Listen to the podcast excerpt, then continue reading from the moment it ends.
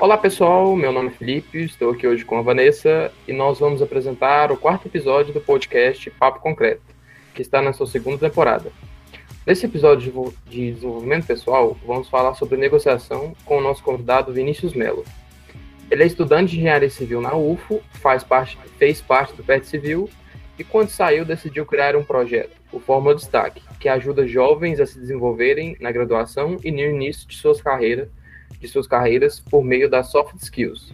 Tem feito mentorias para diversos grupos e EJS, além de atuar como palestrante em alguns eventos.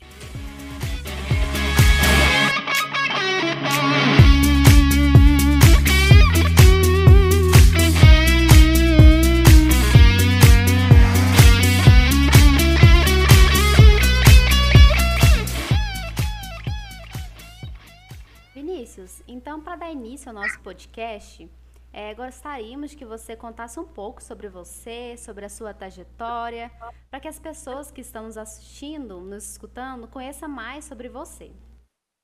Fala pessoal, é um prazer estar aqui. Oi Vanessa, oi Felipe, oi todo mundo que está ouvindo. É, quando, eu quando me pedem para me apresentar, eu falo muito isso lá na minha página, que a gente tem que se desenvencilhar um pouco de falar sobre o curso, qual curso a gente faz, qual a nossa idade e tudo mais. E eu tenho trabalhado isso, então eu sou o Vinícius Melo e falando sem falar sobre o meu curso, que o Felipe já deu esse spoiler na realidade. É, eu sou uma pessoa muito comunicativa, gosto muito de me conectar com as pessoas e o propósito pelo qual eu criei o meu projeto e pelo qual estou aqui hoje é justamente isso Através dele eu consigo, então, levar minha mensagem às pessoas, aprender com elas, porque afinal eu também sou um jovem que está no início de carreira, que está afim de se desenvolver, que está afim de aprender sobre. E nesse um ano de projeto eu tenho aprendido muito, tenho me conectado com muita gente do país. Hoje mesmo eu saí de uma mentoria de manhã com o pessoal lá do Sul, de uma organização chamada FENEB. Então tem sido muito gratificante. Eu estou muito feliz de estar de volta aqui no podcast. O Bom Filho a Casa Torna, né? É, enquanto integrante do PET, eu, eu fui uma das pessoas que sugeriu essa atividade. Quem ouve o podcast aí com frequência pode voltar uns episódios que tá lá eu apresentando alguns episódios aí atrás. Então é um prazerzão de verdade estar aqui de volta hoje como convidado para falar com vocês sobre negociação e sobre soft skills em geral, que é um tema que eu tanto gosto, que eu tenho tanto trabalhado e que tem me feito ser muito grato por todos os aprendizados que eu aprendi até agora. Conta pra gente agora um pouquinho sobre as soft skills e por que a negociação está entre elas. Claro, claro sim, Felipe. Bora lá. Para a gente definir soft skills, é, eu não sei se é um termo que todo mundo que está ouvindo conhece, mas ele é muito recorrente, tem sido cada vez mais recorrente, e na verdade ele não é recente. Ele está em alta agora, mas tem uma pesquisa feita pelo Instituto Dale Carnegie, junto com Harvard e junto com Stanford, Dale Carnegie é o cara que escreveu aquele livro famosíssimo, Como Fazer Amigos e Influenciar Pessoas. Ele tem um instituto sobre oratória e sobre comunicação. Os três fizeram uma pesquisa em 1918 e apontaram que desde então as soft skills são cruciais para que engenheiros, na época da pesquisa, se destaquem no mercado de trabalho, consigam gerir equipes, consigam fazer relações interpessoais de qualidade. Então, quando a gente vai definir soft skill, eu acho interessantíssimo e importante a gente trazer o conceito de hard skills primeiro, que são as habilidades técnicas. Quando o que você entende por hard skill é tudo aquilo que pode ser aprendido e mensurado. Então são habilidades como, por exemplo, o Excel, como a sua graduação, como um curso de inglês, porque são habilidades que você passa por um curso, passa por um processo de aprendizado, depois tem um certificado, uma prova que consegue mensurar o quão bom, o quão é, dominador você tem o quanto domínio você tem sobre aquele assunto. Agora, quando a gente fala de soft skills, como é que você define o quão bom líder uma pessoa é? Como é que você mensura isso? Como é que você mensura o quanto uma pessoa é boa em negociação? Isso é muito relativo. Isso é soft, isso é leve, isso é macio. O soft em inglês literalmente é macio. Mas isso quer dizer que habilidades, as soft skills são habilidades comportamentais. Então elas têm muito a ver com o relacionamento seu com as outras pessoas e desse modo também com a perspectiva que elas têm sobre você. Então, de uma forma que fica bem clara, as hard skills eu gosto de considerar elas como as ferramentas e as soft skills são como saber fazer. Se você domina muito bem o Excel, por exemplo, sabe lá usar o VBA, sabe fazer macros, eh, tabela dinâmica, faz um ótimo, uma ótima avaliação de resultado para sua empresa. Você então agenda uma reunião, você tem que apresentar isso. Se você não se comunica bem, se você não sabe fazer uma análise crítica dos dados, se você não sabe argumentar e também negociar aquela sua apresentação, persuadir as pessoas, de nada adianta. Você dominou a hard skill, mas você não soube utilizá-la a seu favor por meio das soft skills. Então vale ressaltar que soft skill é importante, sim, elas são a cereja do bolo, mas as hard skills são a base, elas também são cruciais. Então quando você vai para o mercado de trabalho é bom que você saia como um bom engenheiro civil, e aí o que vai dar ali o temperinho, o que vai dar a cereja do bolo são as soft skills. E quando a gente fala então delas especificamente, a gente tem diversas. Não existe um consenso sobre quantas existem e quais são elas. Mas as mais comuns são liderança, são comunicação, negociação, trabalho em equipe, inteligência emocional, criatividade, orientação para servir. Uma pesquisa da ONU que fala quais são as 10 mais requisitadas para o mercado de trabalho e a negociação está entre elas. Por isso é importantíssimo que a gente desenvolva e consiga aplicar no nosso dia a dia antes mesmo de entrar para o mercado de trabalho, ainda durante a graduação. Top, muito bacana. É, muitas vezes a gente acha que em determinadas situações a gente não está praticando uma soft skill. Acha que isso é algo tipo, ah, eu tenho que observar o que, que eu estou fazendo para ver se estou praticando isso. Então, Vinícius, conta pra gente como que a negociação ela pode ser colocada em prática, como que a gente pode observar a situação sendo um bom negociador, como a gente pode ser um bom negociador, digamos assim. Legal que você falou isso, Vanessa, porque quando a gente fala de negociação, ela é uma das soft skills mais difíceis, a princípio, de você visualizar a necessidade de você ter ela. Porque é natural que as pessoas associem negociação a processo de vendas. Então, você imagina que você tem que ser um bom negociador quando você vai trabalhar com vendas. Aí você está aqui num público que ouve podcast que é engenheiro civil em sua maioria. O engenheiro civil basicamente não vai vender, ele não vai, se ele realmente for trabalhar com a profissão, for para uma obra, por exemplo, ele não vai vender especificamente. Pode ser que sim, assuma um cargo nesse aspecto, mas em geral não. E a pessoa que não tem esse cargo, ela pensa, ah, tá, não vou precisar usar negociação então. Só que na realidade, tem uma pesquisa feita com 676 organizações empresariais ao longo de todo o mundo. E ela apontou que para estagiários, por exemplo, ou para você ser um profissional efetivado, a negociação fica em terceira habilidade mais importante.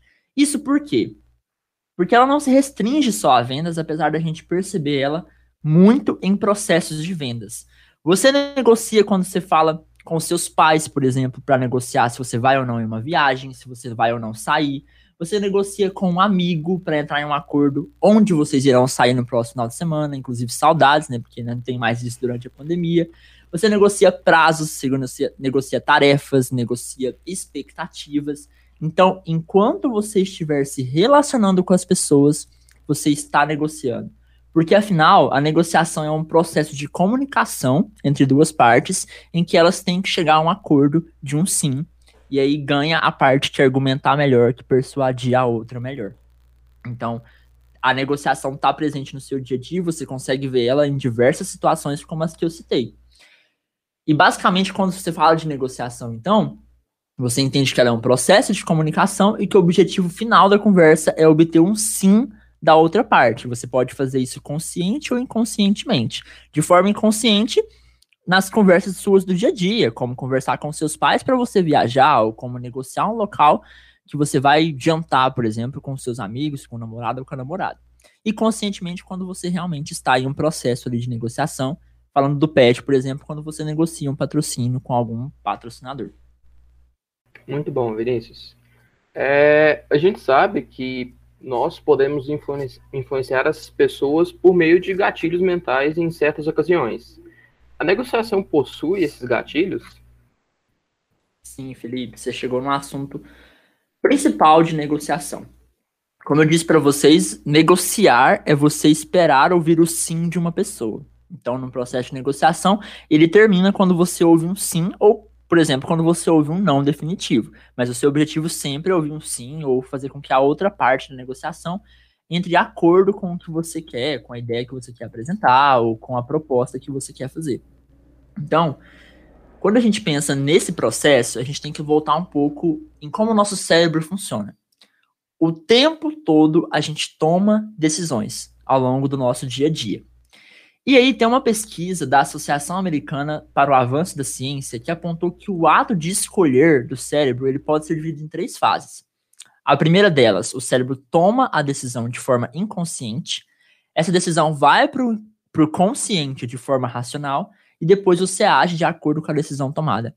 A maioria das nossas decisões ao longo do dia, e são milhares que a gente faz ao longo do dia, da semana, dos meses, são inconscientes. Por isso a gente nem percebe, nem se dá conta. Então a roupa que você escolhe de manhã, por vezes é inconsciente. O que você vai tomar de café da manhã, você toma decisões o tempo todo.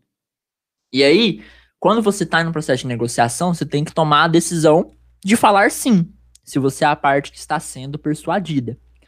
E o, o sim, ele vem de forma mais rápida para você se você ativa na pessoa o modo fast thinking dela, que é a forma rápida de pensar. Ou seja, a forma de pensar que ativa alguns vieses inconscientes da pessoa, que ativa alguns, algumas questões emocionais da pessoa. Por isso a gente fala de gatilhos mentais. São formas estratégicas de utilizar na sua comunicação para que você ative esse modo rápido de pensar da pessoa e ela então te dê o sim de forma mais eficiente.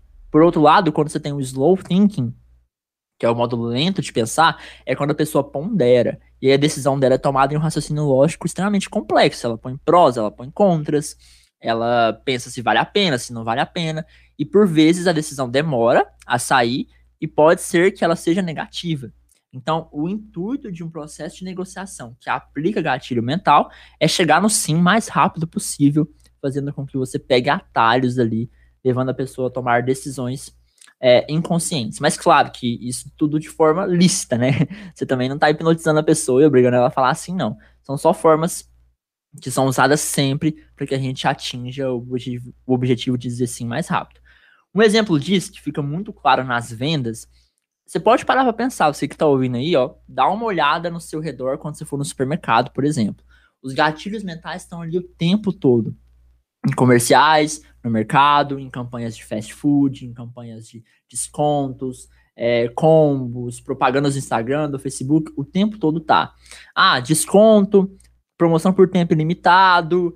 Ah, você entra no site de hotéis, por exemplo, tem X vagas restantes. No site de avião tem X poltronas restantes. E o tempo tá acabando para você comprar. O tempo todo nós somos bombardeados com gatilhos mentais que nos fazem, por vezes, tomar a decisão de comprar mais rápido. E aí a gente vai, compra com a emoção, depois vai e justifica com a razão.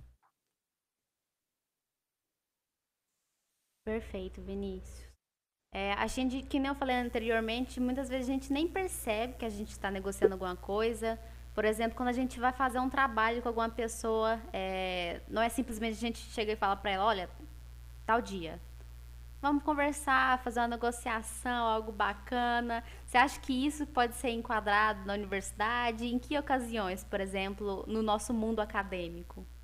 Pode demais, Vanessa, pode. Tanto que é a negociação, quando você fala ela no mercado de trabalho para alguém que não vai trabalhar com vendas, é aí que ela se faz mais presente, né? Negociar prazos, negociar expectativas, negociar atendimento de demandas, enfim. Vou dar um exemplo meu prático. Atualmente eu sou estagiário na Build, é uma construtora aqui da aqui em Uberlândia. E eu faço parte de um setor de gestão técnica. Então, quando eu estou responsável por um empreendimento, tem uma parte que eu tenho que fazer que chama QC de projetistas. Então, eu entro em contato com projetistas, peço propostas para eles de projeto, de quanto vai custar para fazer o projeto, e faço uma análise e tal. E ali, naquele momento, eu tenho que aplicar a negociação mais famosa, que é a negociação de custo, de valor mesmo, de venda. Então, eu negocio com eles para abaixar. Mas depois, eu tenho que negociar prazo com eles, eu tenho que negociar entrega, tenho que negociar se eles estão fazendo a entrega dentro das premissas da empresa, se é de acordo com o que a gente pede, se é nas fases que a gente pede. Então, quando você vai para o mercado de trabalho e até mesmo na faculdade, você precisa já aplicar, ter consciência primeiro que a negociação está em qualquer momento que você conversa com alguém que quer ouvir um sim dela. Depois disso, você começa a aplicar os gatilhos para que você chegue nesse sim mais rápido. Eu acho válido a gente entrar em alguns gatilhos. Assim como soft skills, os gatilhos são inúmeros, tem vários. Vários que são aplicados o tempo todo. Mas durante as minhas lives lá no Instagram, durante as minhas mentorias, eu sempre gosto de citar cinco gatilhos e que eu vou citar aqui tá, de forma mais breve, afinal é um podcast, mas que eu acho válido para pessoa que tem interesse pesquisar mais depois. Por exemplo, o primeiro gatilho, ele é sobre a prova social. Imagine você, você vai ali no centro de Uberlândia, na Bicota, você nunca veio aqui no centro, a Vanessa não é daqui, né, Vanessa? Não. Então, eu não sei como é que você, você chegou durante a pandemia ou se foi antes, mas ali no centro era uma loucura, né? O negócio era é, é bem, é bem cheio nos finais de semana. E tem várias baladas ali, tem vários bares e tudo mais. Se você não é daqui, você chega no centro, e aí tem, tipo, cinco bares, e quatro estão cheios, até com fila na porta, e um não. Naturalmente, você pensa o quê? Porque tá mais cheio, né? Que lá o negócio tá melhor. Na, é, natural. Tem vezes que a pessoa vai falar, não, nossa, tá cheio, eu vou querer ir no, no vazio ali, porque eu quero calma, quero paz. Mas geralmente não é o que a pessoa tá procurando quando ela sai no sábado à noite no centro da cidade, né? É, você procura, você naturalmente entende que o bar mais cheio provavelmente fornece um serviço melhor, porque ele tem mais pessoas. Esse é o gatilho da prova social. Ele tem muita relação com números. Quanto mais gente usa ou tem experiência com aquele produto, mais você acredita que ele é bom. Então, é basicamente é um atalho para você não ter que ponderar se aquele produto é bom ou não, ter que ter experiência por conta própria, ter que ir lá fazer seus prós e contras de forma consciente. Não. Quando tem muita gente, basicamente elas estão falando assim para você, olha, eu já provei, eu tô aqui é porque é bom, então tomo sim de cara, pode ir que confie em mim que vai valer a pena. E uma, uma forma muito, muito legal, um exemplo muito bom para a gente visualizar isso, é uma mulher, ela é copywriter. É, essa é uma profissão que utiliza muito de gatilhos mentais e de estratégias de marketing para persuadir as pessoas no marketing digital. E ela fez uma propaganda é, na televisão de um produto que era comprado por meio de telefonemas. Aí na propaganda passava lá e no final tinha uma chamada para ação, que a primeira chamada era assim: os operadores estão esperando. Por favor, ligue agora. Essa é a primeira chamada de ação. Só que isso não gerou resultado legal para as vendas da empresa, sabe? Ela falou: nossa, o que, que eu faço para conseguir melhorar isso? O que ela fez foi mudou a chamada de ação. O mesmo, o mesmo é, intervalo, mesmo, a mesma propaganda na televisão, mas a chamada de ação no final era diferente. Era a seguinte: se os operadores estiverem ocupados, por favor, ligue de novo mudou nada na empresa, não mudou nada no produto, mas mudou a chamada de ação. O que a segunda chamada de ação fez foi simplesmente aumentar em 200% as vendas da empresa. Isso aconteceu porque deu a sensação das pessoas que viram comercial de que os operadores estão ocupadíssimos, que tem gente demais ligando. E aí fez com que as pessoas entendessem que o produto é bom, porque se tem muita gente ligando, se eles estão ocupados, eu tenho que ver de qual que é isso aí, ir lá e, e ligar e talvez comprar. Então o gatilho da prova social, ele é, ele é muito bem visto nesse aspecto. Mas uma coisa importante para ressaltar sobre qualquer gatilho, especialmente para esse. Não adianta você utilizar dados, utilizar números que sejam falsos.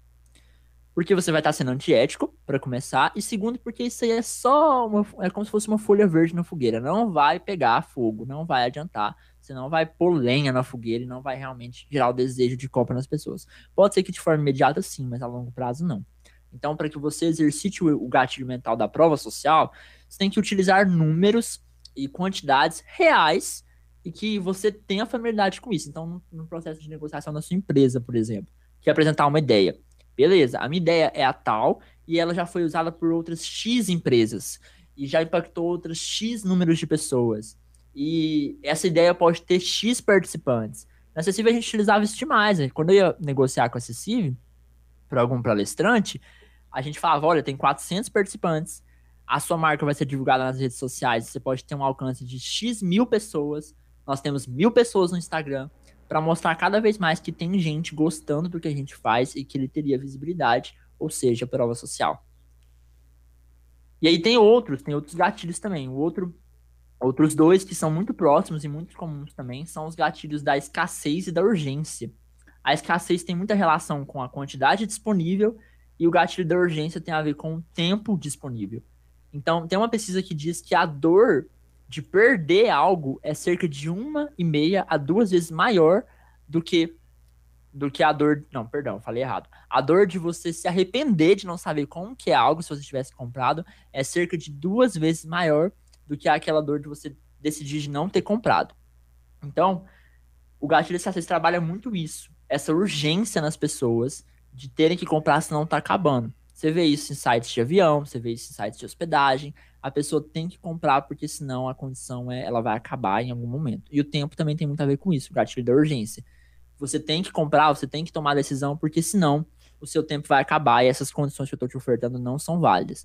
Então, por exemplo, é, quando eu faço uma negociação com um projetista de prazo, eu peço para ele urgência, peço para ele, alinho uma data com ele, pergunto se faz sentido e digo, olha, eu preciso da entrega tal, porque senão eu não consigo adiantar outra demanda que vem, que depende da sua atividade. Então eu digo para ele que a atividade que ele precisa me entregar tem um tempo determinado para isso, e ele precisa fazer isso logo no tempo que a gente combinou. Faz sentido aí para vocês? Ah, sim, Vinícius, faz bastante sentido. A Vanessa aplicou isso recentemente, né, Vanessa? A gente estava até conversando. Como é que foi para você? Tá super. É, a gente está trabalhando na CECIV agora, então a gente trabalha bastante com a negociação, né? A gente precisa estabelecer esses prazos com os convidados, patrocinadores. Então isso faz muito sentido, isso que você falou mesmo, Vinícius. Muito legal, muito massa. E a gente chega nos últimos dois gatilhos, então, que são o de autoridade e o de reciprocidade. O gatilho de autoridade é quando você é referência em algum assunto e as pessoas naturalmente confiam em você. Então, se você indica alguma coisa, se você propõe alguma ideia, se você já teve um histórico de resultados alcançados anteriormente, você consegue aplicar esse gatilho com muita facilidade. Você é visto como autoridade no assunto. Agora, na faculdade, como é que você se torna autoridade no assunto? Dentro da sala de aula, se tiver nota boa, você é uma autoridade, certo? Naturalmente, as pessoas pensam que você estuda bastante, que você é inteligente e tal. Apesar de que nota não representa muita coisa, pelo menos no meu ponto de vista. Mas se você tem notas boas, você naturalmente é uma autoridade. Então, quando você, por exemplo, é, alguém for perguntar para você sobre alguma coisa de matérias, ela te vê como autoridade. Se em algum momento você tiver que usar isso a seu favor, você tem esse gatilho nas suas mãos. Mas dentro do PET, por exemplo, como que você representa a autoridade para no momento de negociar uma ideia que você propôs, ela ser válida e ser aceita com mais facilidade? Tem que entregar resultado antes. Tem que mostrar que o que você fala, que o que você faz dá certo. Então é trabalhar muito mesmo, fortalecer seus pontos fortes mesmo e fazer com que as suas entregas sejam muito boas, sejam além das expectativas, porque as pessoas confiem em você e entendam que você é alguém que entrega resultado, que gera valor. Assim você vai ser referência no assunto. E quando você for propor alguma ideia ou negociar alguma coisa, você tem isso a seu favor. E por último, a reciprocidade, que é quando você. De todos os gatilhos que eu citei, ela é o mais diluído. Ela é feita com o tempo. Quanto mais tempo você aplica ele, mais você consegue ter ele é, forte nas suas mãos.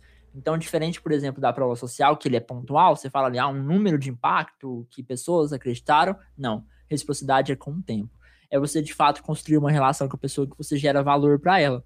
É uma relação em que você entrega mais do que é pedido, que você é, conversa com a pessoa, entende o lado dela, que você ajuda as pessoas, assim elas confiam em você, entendem que você está gerando valor para elas, se importando com elas. Em algum momento, talvez é, nem todas, mas a maioria de forma natural vão querer retribuir. E aí tá a parte da reciprocidade. Elas retribuem. Então, quando você propõe uma ideia, por exemplo, ou você propõe um prazo para alguém que está apertado, mas outras vezes você já ajudou a pessoa com esse prazo, você já apertou os seus prazos por alguém a pessoa naturalmente vai ter a necessidade de retribuir o favor que um dia você fez.